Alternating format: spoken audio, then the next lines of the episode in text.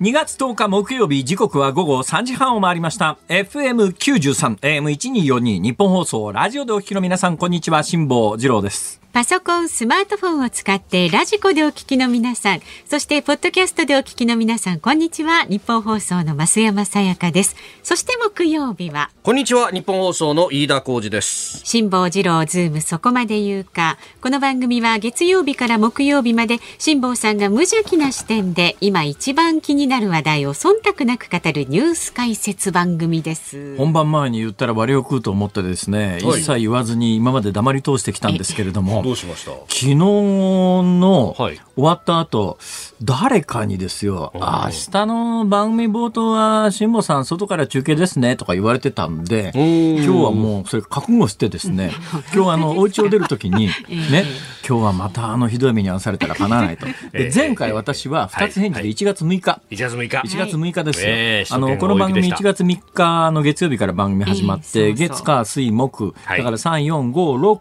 6で迎えた6日木曜日に、東京地区は大雪になって、とんでもないことになってですね、ちょうどこの番組の冒頭で、志村さんちょっと表に出てくださいって言われて、で、あの、この有楽町のあそこなんていう交差点なのかな？日比谷交差点ですね。あれ、あそこ日比谷交差点っていうんですか、目の前が日比谷公園でっていう、あの位置関係で日比谷交差点のところに出さされたんですけども、その時私二つ返事で行く行くって言ったのには理由がありまして、その前日、はい、えー、この番組の帰りがけに、たまたま、あの、有楽町の駅前に、あの、なんとかメンズ館っていうのがあるじゃないですか、百貨店が。阪急の。あそこでですね、買うつもりもないのに入っていってですね、どうしてもこう、あの、流れで見栄を張らなきゃいけない局面に差し掛かってですね、買うつもりのない、むっちゃ高いダウンを買ってしまったんですが、これむっちゃ高いダウンがめちゃめちゃあったかくてですね、で、それをたまさか着ていたんで、この寒さは、このダウンを試すにはちょうどいいと思ったんで、行く行く。って言って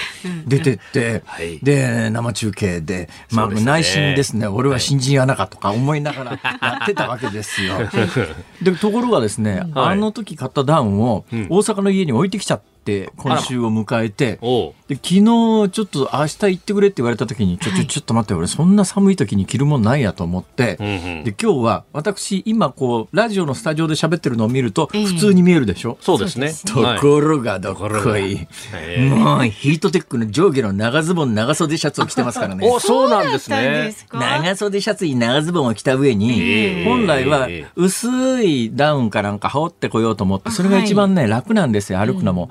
軽いから、やっぱね重いウェアって着てるだけで肩が凝ったりするじゃないですか。ね、ところがいやこの天気で下にヒートテック上下長ズボン長袖で着てるとは言いながら、ええちょっと薄いので出てけって言われたら辛いよなと思ってですね、うん、着てきたのが後ろのハンガーにかけてありますけれども、ムートンの、これ B なんとかジャケットって言うんですが、はい、要するに第二次大戦中の、あの、暖房もない、えー、爆撃機の上で、はい、あの飛行隊が着てたようなやつですよ。これはさすがにムートンだから、高いでしょう。高いんですよ。だけどこれね、とんでもなく重いんです。なるほど。これ着るだけでね、ヘトヘトになっちゃうんですよ、ここまで来るだけで。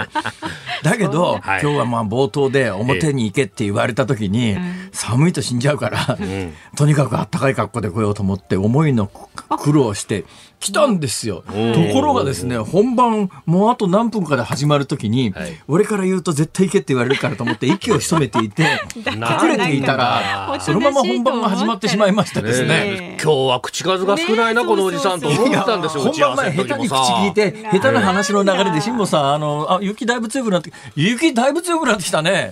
そうですよ。ちょっと風に昨日の予報と全然違った。朝方、ほとんど雨で、ちらちらっとちょっとなんかみぞれっぽい雪が降ったかなぐらいな感じだったんですが、この時間に来て有楽町日本放送から見える雪がすごいことになってきてます。辛坊さん。はい、何ですか？いよいよですよ。いやいや、もう遅いし。さあ、もう遅いし。何を言ってんじゃないし。今から出てっても間に合わないし。5時半まで放送、生放送ありますから。いや、こういう時時のためにね、ええ御社には新人アナというのがいるんでしょ。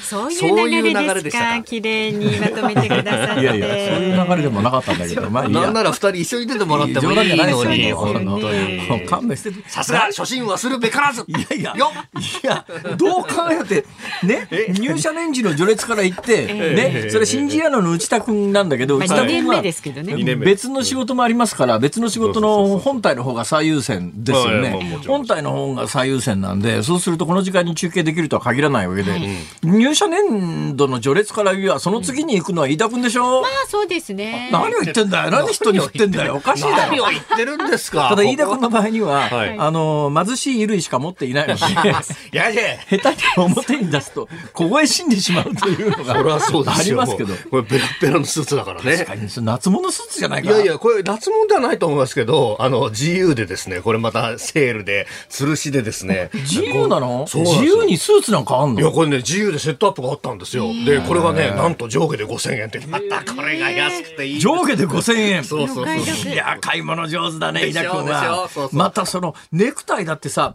すごい生地を節約してるなんか本当に糸のように細いネクタイだねそれ。ここまでは。普通のネクタイを作るのの半分の半分の布の量でできちゃうよそれ。さぞかしお安いんだろうな。なんてこと確かにね、でも、あの、スーツセレクトかなんか、ああいうところでですね。これもワゴンで1108円とかそういう。の買い物上手と言ってあげてくださいよ。本当ですね。お買い物上手ですね。はい本当に。でも寒いから無理です。そうですね。飯田君その格好で外で出したら凍え死んじゃうね今日いやいや本当に本だって今の気温がですね、はい。あっという間にえ何度？1.2度。1.2度はい。だんだん下がってきてるんですよ。東京で昼頃から。1.2度っていうのは結構なインパクトだね。湿度は90%超えてますね、そうですか。それじゃあ内田君呼んでみますか。はい。じゃあどうぞ。いや私ねだから今日ね本当は言いたかったことがそこにあるんじゃなくて、まあ、そんなこんなで外へ出てません。なぜ外へ出ずに済んだのかというと今日のディレクターの岸田君っていうのは、はい。多分昨日のディレクターの江沢君に比べて、あの多分優しいんだと思いますよ。昨日のディレクターの江沢だったら絶対辛坊さん出てくださいって言ってるよな彼女は絶対言うよねあ、間違いないですね。何なんだよ 本当にで昨日のディレクターの悪口言ってもしょうがないけどさ完全にこれ振りだよね。あと1時間半以上ありますから、そういうここの番組。とでしたか。え？いやいやいやいやいやいやいやいやいや無理でしょ無理でしょ無理でしょそれタイミング的にそんな、えー、内田君呼んでみましょう。えーあのいやいやあ室長お願いします。私からでいいですか。どうぞ内田アナウンサー。はい。えー現在私はですね、ほいほい神奈川県横浜市うん港北区からお伝えしています。えー今私がいるのが、鶴見川とうん。東急の東横線が交わる地点に来ておりまして、土手にいます。うんえーこちらでは2時過ぎから雨の粒が次第にこう雪が混じってきました。そして現在も水気の多い雪が降っています。えー、とにかくですね、現在、あの、積雪はしておりません。あの、コンクリートに雪が降るんですけれども、積これ雪が積もっと、ないということね雪がね。そうですね、はい、雪は積もっていません。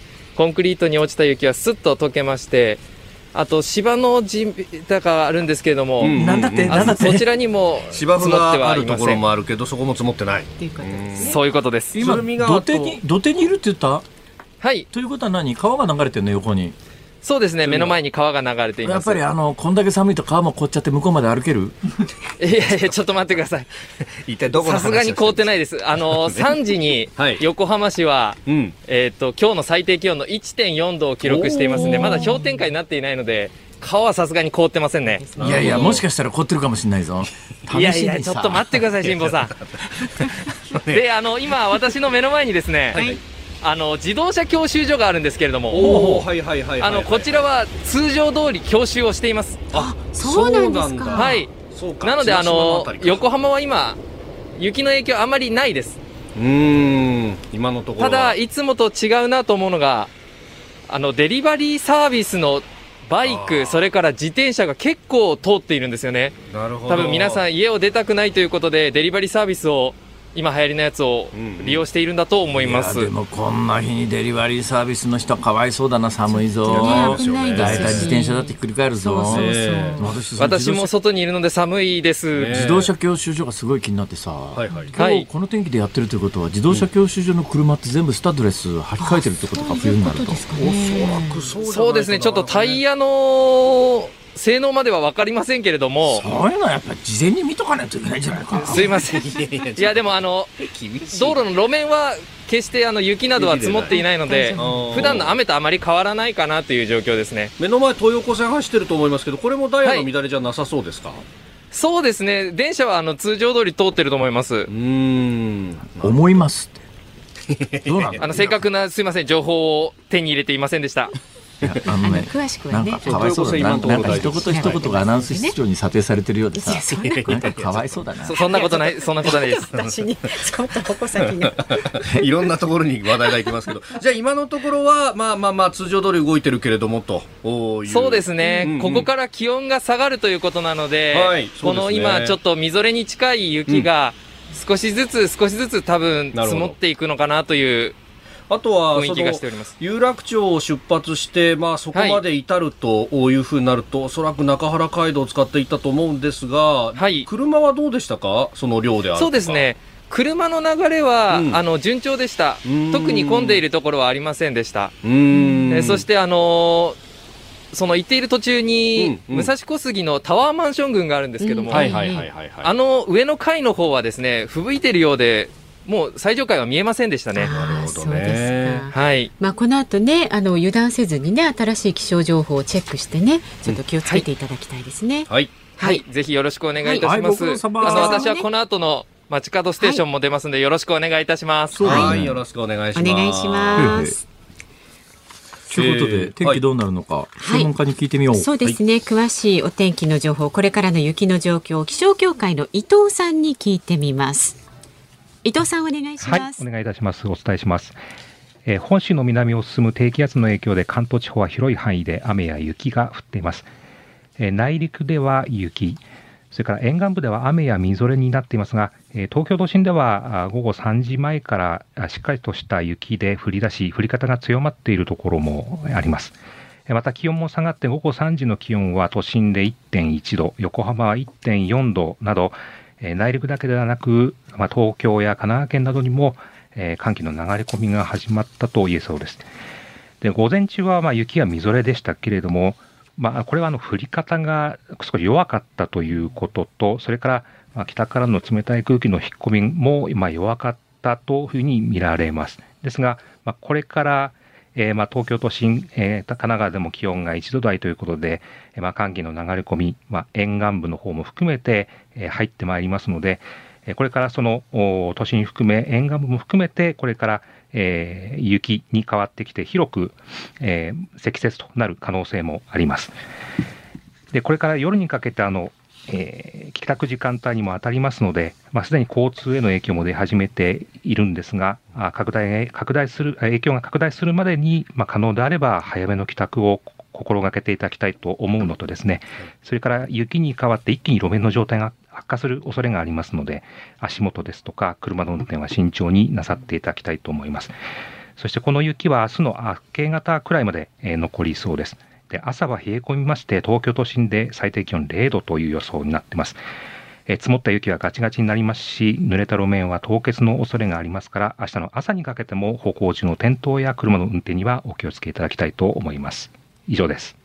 雪が止んだ後もね、十分な注意が必要ということですね。はいで、明日その後はもう晴れてくるということですよね。はい、日中は天気回復して晴れてきます。はい、わかりました。ありがとうございました。はいありがとうございました伊。藤さんでした。さて、交通情報をお伝えしておきましょう。空の便なんですが、はい。今日私がいつも使っているですね、えー夕方7時15分、羽田発伊丹行きというのは昨日の段階で、あの、あっという間に欠航が決まってですね、えーで、現在、全日空96便、日本航空73便が欠航、エアドゥ、スターフライヤー、富士ドリームエアラインズなどでも欠航が出ていると。それから JR 東日本、えー新宿松本を結ぶ特急あずさ、はい。えー新宿甲府を結ぶ海事の上下線など、えー在来線特急の一部67本が計画運休と。はい。ただ計画運休っていうとあれだよね、乗れなかった人は腹立つよね、走れんじゃねえかよみたいな在来線動いてるけどってまあね。でこのほか首都圏の JR と大手私鉄の各線このとこあ今のところおおむね平常通り。新幹線もはい。えー新幹線各線ともに、えー平常通り運行している。ただし、まあ、今後ね、積雪状況によってはどうなるか分かりませんから、はい。まあ、お出かけ前に確認をされてと。はい、そういうことでございます。えー情報入り次第お伝えしてまいります。さあでは株と為替の値動きをお伝えしていきましょう。はい、えー東京株式市場日経平均株価続伸でした。昨日と比べ116円21銭高、27,696円8銭で取引を終えております。えー高決算を発表した銘柄を中心に買い注文が入りまして、相場を支えた一方、えーアメリカの金融引き締めに対する警戒感が根強いということで、上値は重い展開となりました。日本時間今日夜に、えーアメリカの消費者物価指数が発表になりますんで、まあ、それを見見てという感じの取引になっています。えー為替1ドル115円65銭付近、昨日と比べ20銭ほど円安となっております。ニッポン放送辛坊治郎ズームそこまで言うか。この後は昨日から今日にかけてのニュースを振り返るズームフラッシュ。そして4時台は辛坊さんがセレクトしたニュースにズームしていきます。番組では今日もラジオの前のあなたからのご意見をお待ちしております。メールは zoom zoom アットマーク 1242.com 番組を聞いての感想はツイッターでもつぶやいてください。ハッシュタグ漢字で辛坊治郎、カタカナでズーム、ハッシュタグ辛坊治郎ズームでつぶやいてください。で今日のズームオンミュージックリクエスト今日のズーはムオンミュージックリクエストはですね、ええはい。内田君の中継の後に聞きたい曲。内田アナウンサーの中継の後に聞きたい曲。うーん、なんだろう。これは難しいかな。まあまあ、内田君へのエールになるのか。内田くんの後でしょ？エールなのかディスるのかどっちかですね。いや、それは勘弁を。長い目で見てあげてくださいよ。ああ、そうですね。ええどうですか？あの、内田君のさっきの集計を聞いていて、あの、飯田君なんか、ああ、俺が新人の時よりうまいと思うのか、俺が新人の時の方がはる、あの、はるかに下手だったなとか、いろいろ感想はあろうかと思いますいやいや、もう、もう、はるかに下手でしたよ。もう、なんと言っても、緊張せずにちゃんとこう、言葉が発せられるっていうだけでもですね、私は髪倒しましたからね。あえー 神々ですか？神々神です。々エブリバディ。む、む。あ、それなんかどっかの何ですか、どっかの他局他局のドラマですね。そうですよそう。ですよ、そうですよえな。んか今ル、ルイ・アームストロングが流行ってるらしいよ。おー。サッチも。サッチもサッチも。ねえだからね、私もね、ちょっとこれ夏のはいトランペットリサイタルに向けて、なるほどやっぱりサッチもだな、なんかトランペットは。ハードル上げてませんか、ねえかなり自分で自ら。サッチも歌ってもいましたからね。どっちも。どっちも。それが言いたかったんですか、まさあいやいやか。、そんなことないです。さあ、ズームそこまで言うか、この後は最新のニュースにズームいたします。ニッポン放送辛坊治郎ズームそこまで言うか。このコーナーでは辛坊さんが独自の視点でニュースを解説します。まずは昨日から今日にかけてのニュースを紹介するズームフラッシュです。政府により政府によるガソリンなどの価格急騰抑制策に関して萩生田経済産業大臣は今日午前の閣議後の会見で卸売価格が据え置かれているにもかかわらず小売価格を上げている業者への現地調査を来週から始めると明かしました。イギリスのジョンソン首相は9日、緊張が高まるウクライナ情勢をめぐり、1000人規模のイギリス軍部隊をいつでも派遣できるよう待機させたと発表しました。韓国のムン・ジェイン大統領は連合ニュースなどによる書面インタビューの中で日本政府が佐渡の金山を世界文化遺産の候補として推薦したことについて歴史問題の解決と未来志向の関係発展を模索すべき時に懸念されると述べ遺憾の意を表明しました。東京の神宮外苑地区の再開発の計画が昨日東京都の審議会で承認されました。およそ900本の樹木が伐採される可能性がありユネスコの諮問機関イコモスの日本国内委員会は見直しを提言しています。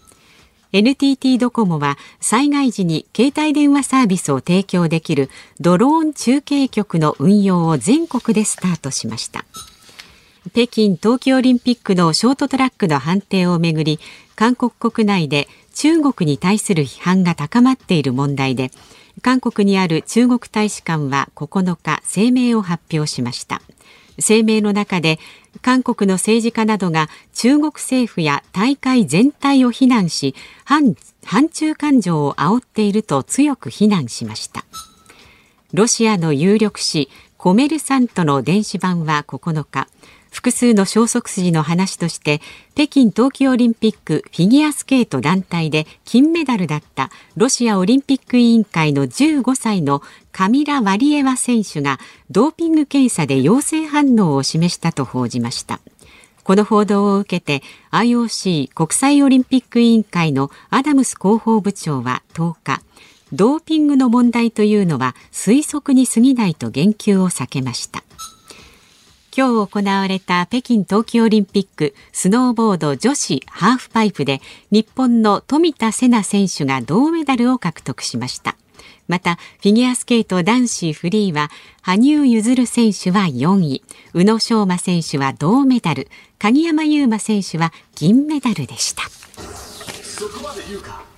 フィギュアの男子フリー要するに結果的にはい。羽生選手が4位に入って、ん。2、3、4あの3人がそう。日本選手という、うん。すごいよねこれ。すごいですよね。はい、すごいです。羽生選手は、まああのね、えーまあどう考えたってポイント差からすると、はい。まあぶっちゃけ金目金は無理っていう状況の中で、でも果敢にね、はい。クワッドアクセル、えええー攻めて、ええまあ成功はしなかったけれども、えー史上初めて公式大会で回転数不足ながらあれはクワッドアクセルだと認められた。だんからクワッドアクセルを飛んだ世界で初めての選手になったと。はい。えーいうふうに言えるわけでございますが、えーまあ残念だけども、はいなかなかやっぱりオリンピックで3連続金ってそう簡単にはいかないよねっていう。ええ達成すれば96年ぶりでしたか。はいまああの優勝したアメリカの選手も、はいまあなかなかやっぱりやっぱりやっぱり金メダル取る選手ってすごいね。本当すごいわ。えお絶対ねあの、はい。ハーフパイプのね。おうおうあの平野選手ですか？はい。えーまだこれ予選でトップ通過で、はい。次は本ちゃんでしょ、うん。あれトップ通過非常に意味があるんですよ。というのはですね前回だったかねあのとにかくね伝説のショーン・ホワイトってアメリカの選手がいるんですよ。これとんでもない選手でね何がとんでもないかっていうと。収入だってね、億どころじゃないんだよ。すごい収入が毎年あって、それだけじゃなくて、ええ。専用の、はい。自分専用のハーフパイプのコースを持っていて、その自分専用のハーフパイプのコースに練習に行くのにヘリコプターで行くぐらいな選手なんだよ。とんでもない選手なんだよ。で、滑走順が、確か前回ではショーン・ホワイトが後だったんだよね。それで、それまで、あの、平野選手がトップで金メダル取れるかなと思っていたら、最後に、もうこのままだと金メダル取れないと思ったショーン・ホワイトが、もう失敗覚悟で、大技出してきて、はい。最後に一発逆転したというのがあって、金に届かなかったんですよ。で今回はひらあのトップ通過ってことは一番最後の滑走だから、はい。逆に前回ショーン・ホワイトがやったことができやろうと思えばできる立場なんで、今回は今回は。金取ってもらっちゃうよ。期待しましょうズモンでした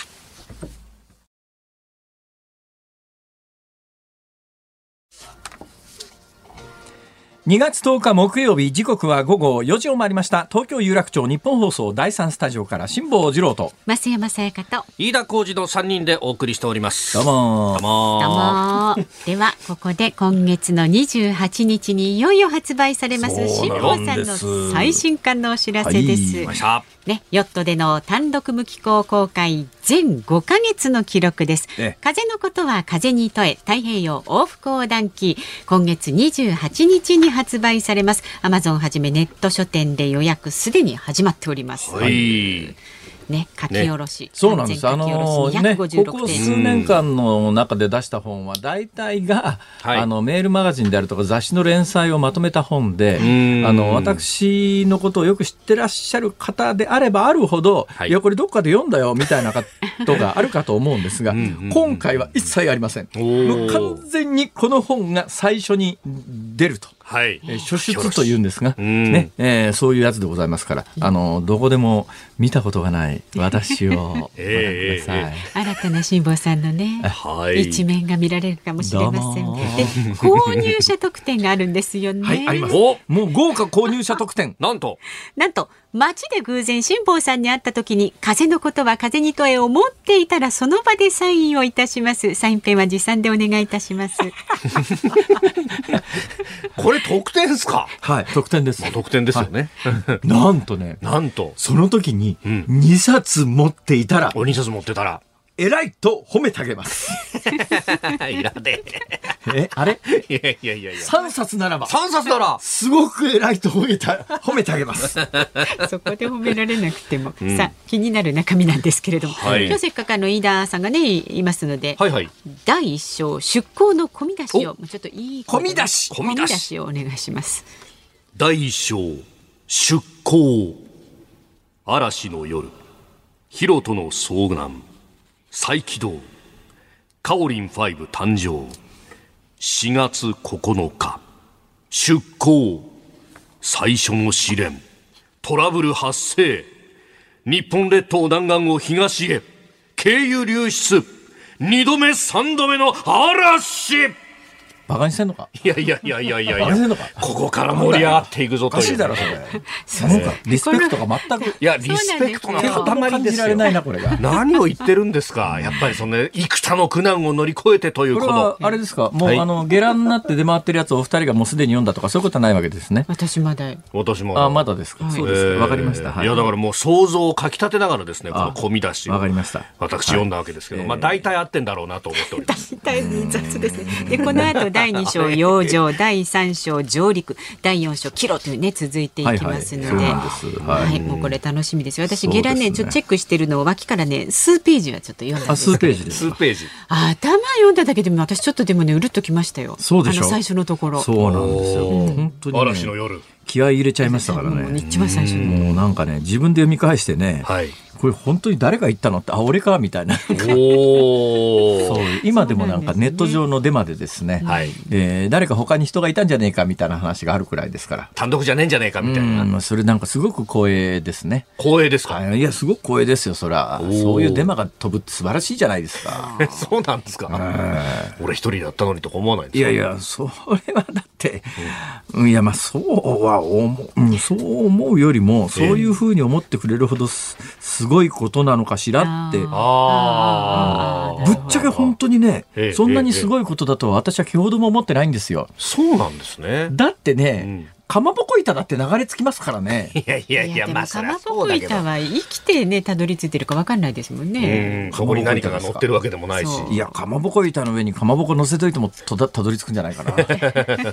人間乗れないから、あの、うんうんあの、フィギュアヘッドって言ってですね、はい帆船の、はいはいあの、バウスプリットって言うんですけれども、帆船の船の前に突き出してる棒みたいなやつがあるわけですよ。はい。そのバウスプリットの下に、えええええー昔から伝統的にあの、フィギュアヘッドって言って、ん。えー翼の生えた女神さんの木の像とかってこう、はい。あるじゃないですか。あの、船の一番先端のヘそうです。す。ね。あれの代わりに私はですね、うん。えー300円かなんかの、うだ違うわ、100円のあのクレーンゲームで撮った、はい。はい禰豆子の像を貼り付けていったんですよ。鬼滅の刃のねずこちゃん最のね。初の嵐で見事に流出してしまい。ましてですね。そうだったんですはね。い。あーでも禰豆子は今頃どこにいるんだろうか。さあ拾った人は届けてください。もう辛坊さんのねもう涙も汗も苦労もね、ぎっちりと詰まった本ですからアマゾンなどのインターネット書店でねぜひチェックしてください。2月28日不走者から発売です。辛坊さんの最新刊。風のことは風に問え太平洋往復横断機ぜひお求めになってそうだ、飯田君。飯田君も出版して、あの、ベストセラーになった、あのね、経験をお持ちなんで、ちょっと聞いておきたいんですが、あれですか、あの、ランキングってよく、あの、本のランキングって出るじゃないですか。あれ、どこの本屋で買うとランキングが上がるんですか？つまり本を買い占めるならどの本屋がいいんですか？どういうことですか？いや、あの、僕言われたのは、やっぱこう、帯のところにね、こう、はい。アマゾンで1位っていうのが、アマゾンで1位。あると、お結構、こう、それはかけます。ただ、アマゾンは規定があって、確かね、24時間1位を維持しなきゃならないっていうのは、ほうほう。あ瞬間じゃダメなんだ。瞬間じゃダメなんですよ。あのどうなんですかね？新宿紀ノ国屋のランキングとかイヤエスブックセンターのランキングとかあるじゃないですか。ああ、その辺見栄えするんじゃないですか？そう。皆さんあのね新宿紀ノ国屋かイヤエスブックセンターかうん。わかんないけあとどど。こでしょうか？所詮ブックタワーとかですか？あ所詮ブックタワーですか。大阪の大阪にいらっしゃる方はですね、はいそうだな、あの、あ、そうだ、大阪はですね、ええ中之島に結構有名な、あ純駆動だ、純駆動。純駆動おー純駆動。あの、純駆動か、阪急の下のコンコースのところにある紀ノ国屋だな。どっちかでお買い求めくださいって言いな あの、クズ派のですね、あの、いいですか。そうですね。随分マニアックなところに行きましたね。ご自由なところでねお求めになって広いねたくさんの方に読んでいただきたいですよ、そうそう、広くあの、はい電車の中でできれば表紙が見えるようにして読んでいただきたい。ああ、なるほど。お願いします。カバーはしないで。うーんとかすごいとか言いながらです。ね。はい、えー、もろま。メールは読んでる時間ありますか？八王子市の雪の中継でおなじみの八王子さん昨日の。本当に。まあね必ずね。だけど今日のニュースなんかさ、はいはい。昼ニュース見てて、ええああ、メディアの煽り体質ってこういうもんなんだなと思ったのは、あの、今朝から昼にかけて、東京全然積もってなかったなじゃないですか。ええええそれで多分ね、八王子行っても大して積もってなかったと思うんで、はい。もっと西の方へ行って、はい。や、そこ普通雪積もるだろうみたいなところまでアナウンサー行かされてさ、山越えてましたよね。え積もってます。いやいや、あのさ、わざわざ積もってるとこ探してそこまで行く。まあニュースのデスクの気持ちはわかるよ。おい、ちょっとまあ、明日の朝八王子で中継なって言って、八王子行かされた。いや、全然積もってませんよ、ここ。これ縁になりませんね。じゃあもうちょっとお前奥行け、奥。とにかく積もってるとこまで行けよ。昼ニュース必ずお前積もってるところからやれよ、みたいなこと。もうちょっと中央道行け行けよどんどん行っちゃって。いや、テレビ見てる側からすると、いやいや、そこまで行ったら普通雪降ってんだろっていういや、。本当富士吉田市とかで、おいおいおい。だからね、あの、テレビの煽り体質ってね、こういうもんだなと、つくづく思いながら今日昼ニュース、某局の昼ニュース見てましたけどね。朝、あの、中継に行ったうちの記者さんに聞いたんですけど、えいや、やっぱりね、あの、新宿駅とかその辺だと、こう、各局のクルーがこう来てるわけですよ。ええで、その中でベテランのカメラマンさんと新人のアナウンサーってもう典型的なこう、中継の組み合わせじゃないですか。そうするともうベテランのカメラマンさんが、バカ野郎、お前、雪とか降ってねえじゃねえかなんつって、で、新人のアナウンサーが、すいません、すいません、俺のせいじゃねえのにって絶対思ってると思うんですけど、そうなんだよ。それで言うとね、さっきの内田君の中継はね、あれだと思うよ。あの、つまり全く煽らないじゃない。逆方向行ってて全然降ってませんみたいな。お前さ、もうちょっと煽れよさ。もう、なんかこの目の前の顔、大変あ、すごいです。なんかカモが足が凍りついて、羽ばたいてるんだけど、飛べなくなってますとか、嘘つけみたいな、ほら。そんなそうせんそうそうも う私、昔々の話なんですけど、ええ。そこの日比谷の交差点で台風の時ねもう15年も20年も前の話なんですけど、ええ。あの、ちょっと水がこう、排水がうまくいかなくて、ね、何センチか水がこう出たんですよ。それで、日比谷交差点は海になりましたって中継したら、バカ野郎って。そんなに水はねえじゃねえか、バカ野郎。煽るなって怒られました。それで言うとね、私の後輩のね、女性のアナウンサーが、今ほどはまあジェンダーの時代じゃなかったんですけども、はいかなり前の頃ですええ。ねだからまあ、あの、男女雇用機会均等法の一期生ぐらいの女子アナをイメージしてください。はい。彼女は台風の時にわざわざですよ。すごい風です。いや、そんな大した風じゃねえだろうと思うんだけど、すごい風でってですって言って、ミニスカート履いてってしゃがみ込んだんだよ。それ。えちょ、ちょ、ちょ、ちょ、ちょ、ちょ、ちょっと待って。ミニスカートで台風の日にしゃがみ込むか普通みたいな。なんかもうあのおっさん二人の話になっちゃって、雪の中継でおなじみの八王子さんのメールね、まあ、タイトルしか読んでないんで。本当にすいません。大体そのタイトルが悪いんだよ。読みますよ。いいタイトルだからこれ。はい。読みますよ、すい。昨日の予報で多摩地域は雪が結構降るということでしたが現在八王子駅前は雨です。有楽町が雪と聞いて驚きました。先月の大雪の時と同じで都心の方が降るんですかねって。なんかこの方のメールの あのせっかく伝えてくださったのに先取りしちゃってえも、ちなみに有楽町、あれ？やんじゃいました？あのね、細かく降ってはいますが。雪の粒がちじゃいましたってくなってそういう言い方よくないよな。そうですね子供じゃないんだからさ。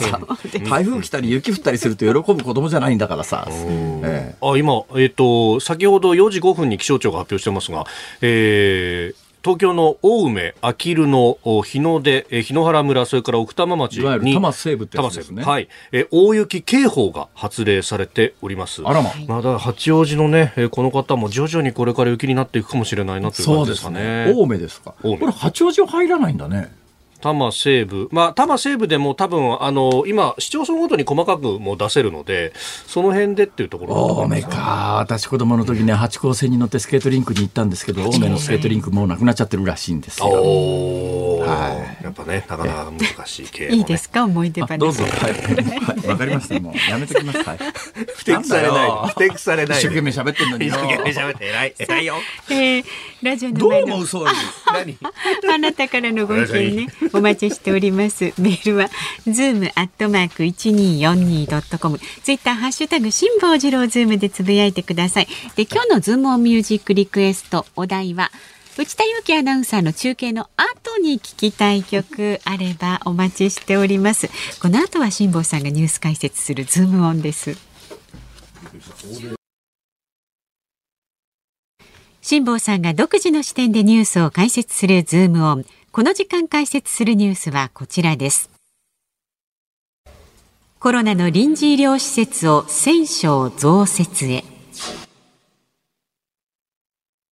政府は、ごめんなさい、えー政府は昨日新型コロナウイルスの患者を受け入れる臨時医療施設を東京都と大阪府に合わせて1000床、およそ1000床を増床することを決めました。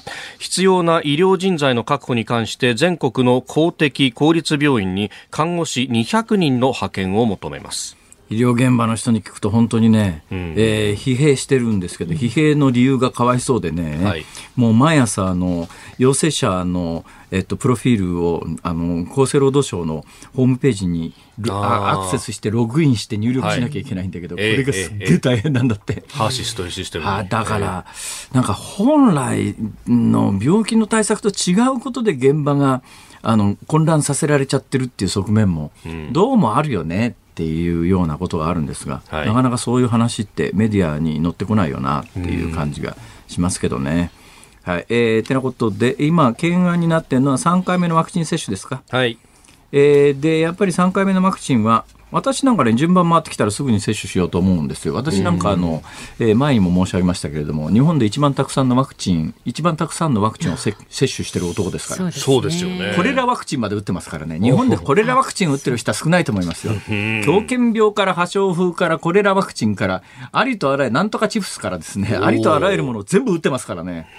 ええ。えーリスクを、ねはい。将来的に、まあ、はっきり言って、じゃあワクチンに絶対リスクはないんですか？とかってこう聞く人いるわけですよ。ええええそんなことわかんねえっちゅうに。ね、わかんねえ。だからそこから先はやっぱりあの、まあ、いわゆる自己責任みたいなところもあるわけまあ個々の判断ですよね。うん。で、私なんかはもう残りの寿命を考えて、例えばまあ、その人類が経験したことのないメッセンジャー D、メッセンジャー RNA のワクチンので、そんなもん20年先どうなるかわかんないみたいな話になった時に、いや、俺20年先どうせ生きてねえから、みたいな、うん、っていうところもあるわけで、そうするとまあ、あの、現状において全世界の、えーワクチンの有効性みたいなデータを見てると、はい。これはまあ明らかにデータは、データ上は、えー特に日々発表されるあの、えー陽性者、はい。ちょっと今になってきてですね、その陽性者数も、あの、みなし陽性っていうのが出てから、はい。もうわけわかんなくなっちゃってますけど、ただみなし陽性をが数百人上乗せされているそのデータですら、昨日東京都の、えーデータを見たら、曜日別の数字で、はい。本当に数ヶ月ぶりに前の週を下回ったんですが、もう継続的にずっと前の週よりは多かったんですけども、昨日本当に数ヶ月ぶりですよ。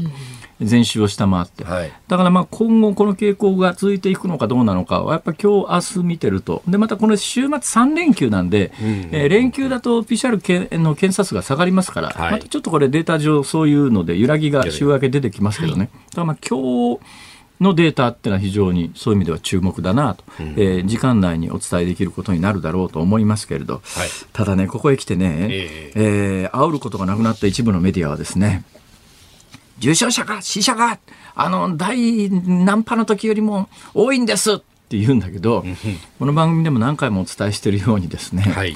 広く薄くかかっちゃってるわけですよ、オミクロンっていうのは。ええ。みんながかかっちゃってるわけで、ええ。そう広く薄くかかっちゃってる中に、いや、コロナと関係なくて、もう年齢的に、あるいは基礎疾患的に、えー、何もなくたって渋滞化する人がいるわけで、えー、その人がたまたま広く薄くかかるオミクロンにかかっちゃうと、今の日本の統計上は、それはオミクロンの渋滞患者、はい、オミクロンの死者と発表されてるわけで、だ本来は、俺最近のあの厚生労働大臣とか厚生労働大臣経験者みたいなものがテレビで喋ってる時に、うん、なんで司会者突っ込まないのかなと思うことがあるんですけど例えばねある厚生労働大臣出身者が経験者がですよ。いや皆さんあの今渋滞の毎日出ている渋滞の数とか死者の数は、えー、今までの第5波、第4波の時よりもはるかに多いんですよみたいなことをこう言うわけですよ。うん、そうすると、あの、確かに数字はそうなってますけど、その中で、じゃあ、のー、今渋滞になってる人で、本当にオミクロンで渋滞になってる人って何人いて、えー、他の病気で渋滞になってるんだけど、たまさかその人がオミクロンに感染していた人がどのくらいいるんですかと。で、死者のうちに、あの、オミクロンで実際に亡くなった方が何人いるんですかっていうのを、誰か聞かないかなと思うんだけど、みんな聞かないんだよね、これが。で、その数字だけが一人歩きして、うん、で、まあ、いわゆる煽りに使われるという、で、実態が見えないわけですよ。で、本来やっぱりこの病気どのくらいの対策をしなきゃいけないのかとかね、っていうことに関して言うと、え今のオミクロンでこのぐらいの年齢の人がこのぐらい死んでますと。で、高齢者か高齢者かって言ってますけど、その高齢者の実態はいくつなのか、100歳なのか、90歳なのか、70歳なのか、60歳なのか？で、その人たちが、オミクロンによって亡くなっているのか、それとも他の病気で亡くなっているのか、たまさかその他の病気で亡くなっている人がオミクロンに感染していたというふうにデータが出てきているのかっていうのを、詰めなきゃ対策なんかちゃんとできないのに、その基礎データが全く出てこないんだよね、これが。だいぶこうね、あの、ざっくりとしたものしかと。で、臨床のお医者さんなんかに行くと、やっぱりこう、基礎で疾患持ってる人が、それが増悪してしまうというのは、まあ、オミクロンではよくあると。で、これ、新型コロナがもし死因だとすると、必ずこう肺炎を起こしてっていうようなのが典型的な今までデルタの症状だったんですけど、まあ、あの、上気道炎で肺炎までいかないっていうケースはオミクロン非常に多いと。で、他の病気が増悪して、えー、具合が悪くなるっていうケースが非常に多いと。なると、これ、そこはちゃんとデータ取らないと対策しようがないですよね。まあ、てなことで、えー、今、あの、3回目のワクチンに関して言うと、はい、えー、私は、あの、ファイザーか、あモデルナか、どちらかを選べと言われたら、うん私ね、2回目、3回目、モデルナ打ってますからね。あ、そうですね。ええ。まあ、なんで3回目打ててるんだっていうようなことを時々聞かれるんですが、それはまあ、制度上の問題で、アメリカで1回ジョンソンジョンソンを打ったんだけど、これは日本の法律制度上は打ったことに全くならないので、え打っていない扱いされちゃうと、社会生活が困難なので、一応打った実績を作ろうと思って、まあ、嘘ついて受けに行ってですね、まあ、厳密に言うと嘘ついたわけでもないんだけども、本当のことを言わなかったかっていうボーダーラインなんだけど、大規模接種センターで、えーえー、私は日本国内で打ってません。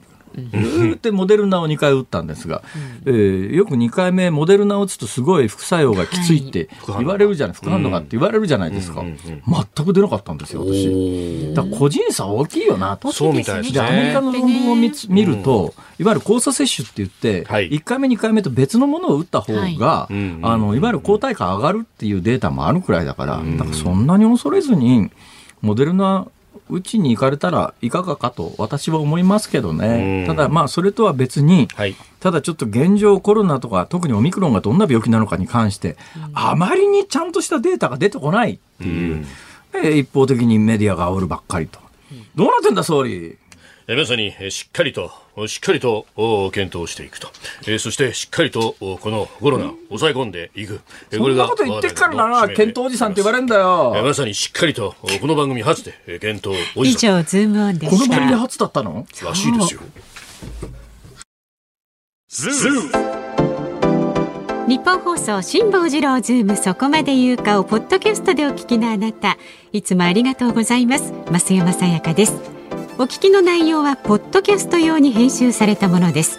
辛坊治郎ズームそこまで言うかはラジオの FM93 AM1242 に加えてラジコでもお聞きいただけます。ラジオラジコではポッドキャスト版にはないコンテンツが盛りだくさん。アトムさん吉田由紀ちゃんの中継企画さらに辛坊さんが「夕刊フジ」の気になる記事を解説するコーナーそして辛坊さんが聴きたい曲をお送りする「ズームオンミュージックリクエストなどポッドキャストでは聞けないあんなことやこんなことがいっぱいです。ポッドキャストを聞いた後はぜひラジオラジコで辛坊治郎ズームそこまで言うかをお楽しみください。2月10日木曜日時刻は午後5時を回りました辛坊治郎ですニッポン放送の増山さやかです。日本放送の飯田浩二です。さあこの時間はズームオンミュージックリクエスト。はい皆さんありがとうございます。ありがとうございます。今日のお題は内田裕樹アナウンサーの中継の後に聞きたい曲、まあ、まさにその、ねね。流れになってます今聞きたい曲ですだから。そういうことです。でしょう、はい。まずは愛媛県のなんで運命な。よくわかんないですけど、はい、ゆちねさん49歳の方。へへはい。ありがとうございます。内田アナが中継終わりに聞きたい曲「うっせぇわアド」でもこれはあの内田君にじゃなくてスタジオの3人からの厳しいあツッコミに「なるほどね。うっせぇわうっせぇわ」という歌詞。内田アナウンサーがそうそう考えていないか心配うっです。せぇわですようっせぇわ。どうしました？どうしました？皆さんどのぐらい知ってますかね、あの平野歩夢選手ってさ、い。もう明日か明後日ぐらいに金メダル取りそうな勢いじゃないですか、はい。彼のうん。師匠っていうのは、うん。うっせぇわなんですよ。うっせぇわなんですか？うっせぇわですよ。覚えてますか？あの腰パンで腰パンでですね腰パンでうっせぇわって言って大品種買ったじゃないですか。会見ではい僕あの時からはいはいはいあこいつただもんじゃねえと実は思ってたんですだから世間がもうボロクソに叩いてたんですけど、はい。私全然そういう目線じゃなかったんですよ。うん。その後彼は国母選手ですね。あの大麻関係かなんかでなんか結構ニュースになっちゃったりするんですけど、はいはいはいはい。もうあのスノーボード界では指導者として絶大な能力のある人でこののあの国母君が育国母さんが育てたのがはい。平野選手ですから。ははい。だからね、私のこのうっせぇわとかっていう、あのね、あの時ボボソッと。ボソッとね もうあの気持ちすごいよくわかるのね。はいそうですよ。私もよくわかりますよ。格好じゃねえんだと。そうですよね。髪の毛の多さで人間なんか決まるもんじゃないんだってほ。らですねそうだそうだ髪の毛多いがゆえにたっとからず。そうリクエスト1枚しか紹介できなくなりそうなので 車とラジオさん川崎市あり59がとう歳の方えー内田君の中継の後には内田由紀さんの天下を取ろうを聞きたいです。内田有紀さんね。それからトップロータスさん神奈川県相模原市。田原俊彦さん悲しみトゥーヤング冒頭のこんなはずじゃなかった。こんなはずじゃなかったよねですね。内田アナウンサーこんな心境なのかなってね、えーそれからいーちゃんさん、えー中島みゆきさんのファイトです。おこれはお応援歌ですね、杉並区のケルゾーさん。無茶ぶりリクエストですがエレファントカシマシの 俺たちの明日でお願いします。ああ。冒頭のさあ頑張ろうぜで始まるストレートな歌詞と、うん。お前は今日もどこかで不器用にこの日々をきっと戦っていることだろうというそれなんてフレーズが。曲ですか？俺たちの明日。そう。辛坊さんのツッコミにも負けず孤軍奮闘している内田アナウンサーにぴったりかとと、それから柏市のまあいいかさん。あえっと竹原ピストルさんのようそこの赤いの。おお、うん。なるほど。あと愛知県のベルビレッジさん37歳勇気はピンチヒッターでも悪天候もう頑張るしかないとのことで光源氏の勇気100%でお願いしまあー光源氏懐かしいな。はい。すそれから江東区のヨッシーさん50歳ドリフの本当に本当にご苦労さんでお願いします。この寒い中でね。急遽の対応は準備不十分だと思うので半端ない緊張感かと思いますっていうねねぎらいの気持ちを込めてと。ほい。それから千葉県いすみ市1956年産日陰のタンボボさん65歳。はい。みぞれ混じりの極寒の中で中継をする内田アナウンサー辛坊さんのツッコミにもめげず頑張っていらっしゃる姿応援せずにいられません。リクエストは中島みゆきさんの時代。そんな時代もあったねといつか話せる日が来るわと、そうそうね、えー、内田君も20年後には今の飯田君みたいになってるかもしれないしね。ですよ。いやいやいやなってないかもしれないけど。わ私なんかよりもっとでかくなってますよ。埼玉県の佳代子さん47歳ああ人生に涙あり水戸黄門の主題歌ですあれ人生にああ人生に涙ありって曲なんですか？そうなんですって人でんででででででででんでででででででででってやつですねそうですね。へえ知らんかった楽ありゃ雲あるさと。そうそう、うんこの歌詞を胸に頑張っていただきたいもの後から来たのに追い越されっていう歌詞があるんですよ。まさにそうだなというね。ああいやでも内田君まだ次入ってきてないから追い越されないよね次飯田君が追い越されるかどうかだけど。いやまあ当面心配はなさそうだな。いやいやいやいやいやいや。いや。わかんないですよわかんないです。かわかりました。えー今日のズームオンミュージックリクエスト。はい。うーん。光源氏勇気100%おお。でお願いします。じゃあエンディングにお送りいたします、まあ、はい。あれ見て俺ローラースケートを練習しようかと思ったんだけど影響されやすいですね意そうなんです、ね、はい、じゃあ番組ではラジオの前のあなたからのご意見を24時間お待ちしております。来週2月14日の月曜日の4時台のゲストはですね経済ジャーナリストの井上久男さんです。日本の EV カー事情について伺います。井上さんへの質問辛坊さんに解説してほしいニュースなどございましたらお待ちしております。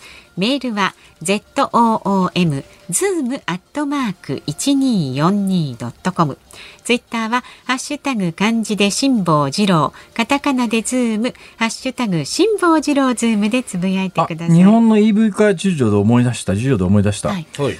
あの先週末大阪から電気自動車に乗って東京まで来たって話をしましたよね。であの一生懸命結構ね長尺ものにななりそうなんで YouTube で動画を今編集作業をしておりましてあ月曜日の夜には公開できるかなってこれちょっとね見ものですよ。ちょっと興味ある、はい、はい、丸一日ロケしてますからね。ロケしてますっていうかね頑張ってます。はい。お楽しみに。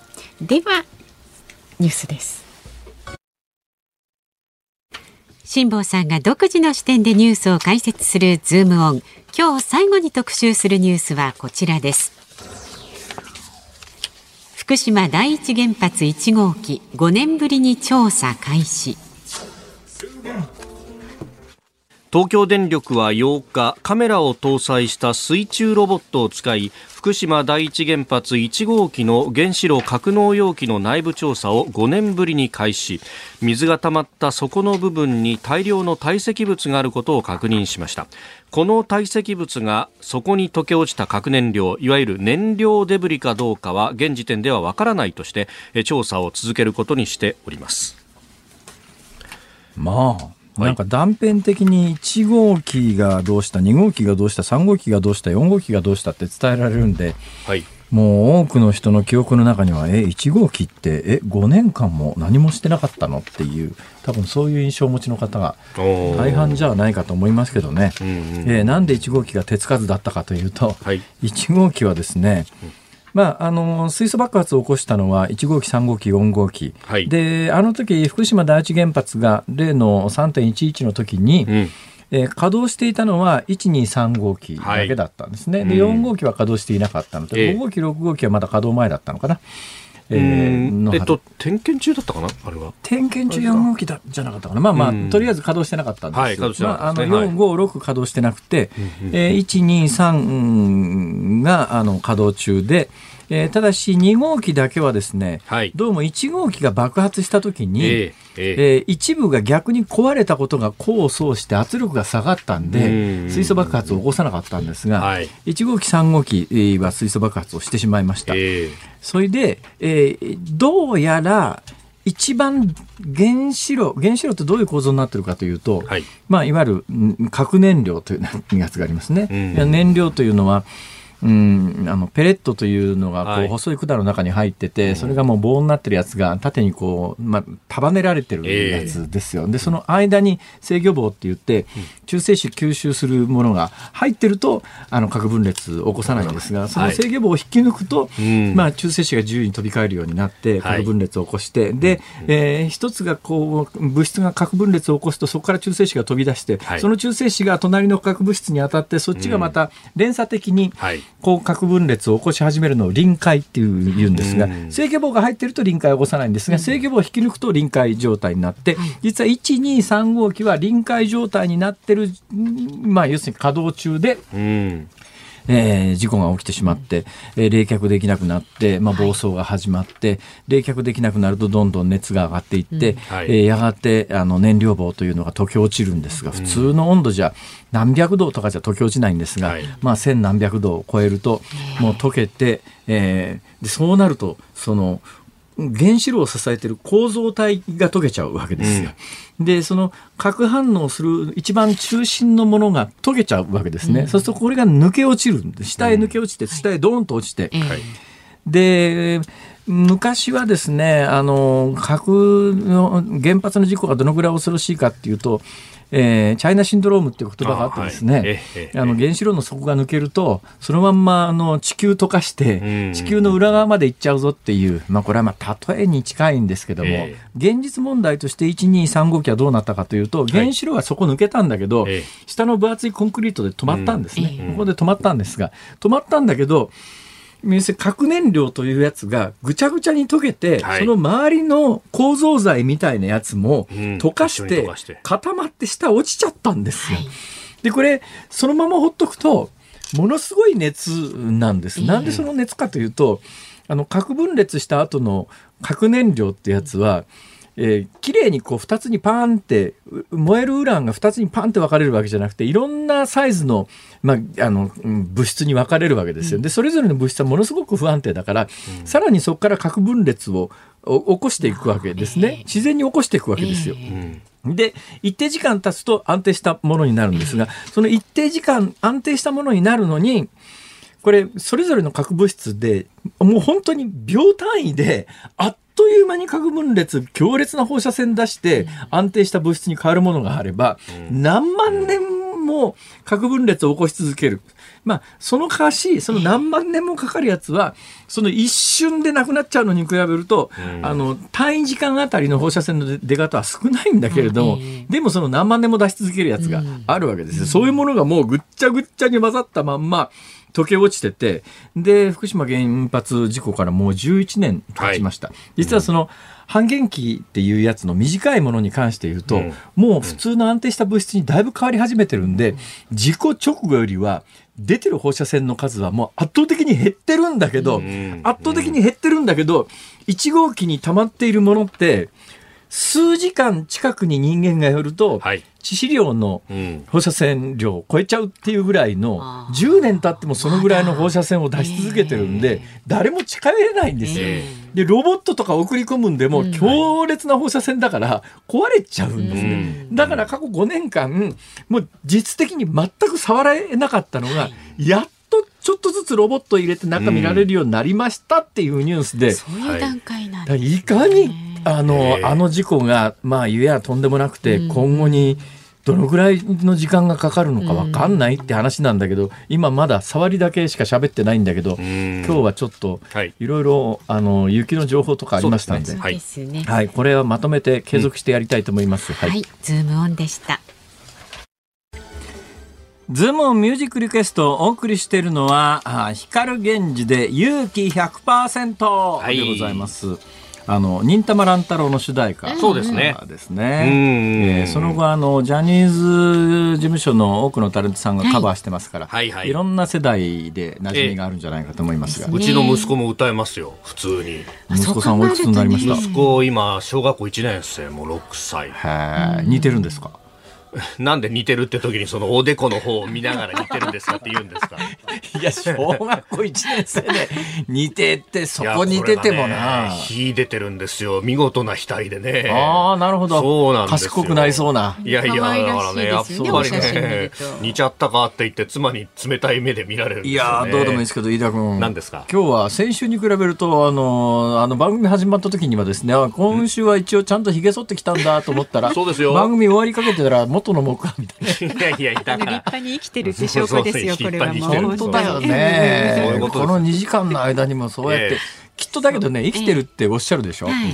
きっとね、飯田君は死体になっても2時間ぐらいはひげは伸び続けると思う やめてくださいよ そういうホラーな話するのやめてくださいよ本当です。よ不気味本当に。しかも演技でもないわありそうじゃないの？いや、まあまあまあ、人間のね、こう体のと神秘みたいなのがね。、あるんじゃないかと思いますけどね。どうでもいいですけど、今の曲知ってますか？作詞が誰か。作詞が？驚きましたね。驚きました。作詞、ね目の前にこう、ネオが回ってきてですね、ええ作曲編曲、魔界の浩二さん。ああ、そうですね。作詞、俺大阪府知事だよと思って。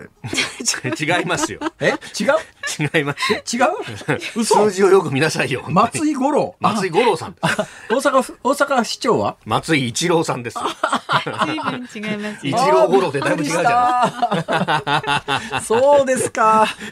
松井というとそっちを反応しちゃう。聞きの日本放送この後は鶴子の噂のゴールデンリクエスト で明日の朝6時からのはい飯田浩二の OK 工事アップははい、コメンテーター外交評論家内閣官房参与三宅邦彦さん。まあ、祝日ではありますが、あ明日祝日なんだいやただね、大雪です。あの、大雪関係、えー詳しくお伝えしていきたいと思います。というのも、試験のシーズンなんですよね。そうだよね試験のシーズンなんで、その辺でね、やっぱあの、時間の繰り下げ等々もあるでしょうし、えー情報入り次第お伝えしていきますんで、ラジオをお聞きください。はい、その後も春風亭一之輔さんとあなたとハッピーお聞きになってください。で、はい来週月曜日はですね、ズームそこまで言うか、ゲストは経済ジャーナリストの井上久男さん、ん電気自動車事情について伺っていきます。ほい。そうですか。総理どうなんですか、この雪は？皆さんにしっかりと対策をしていただきたいと思っております。また来週ありがとう。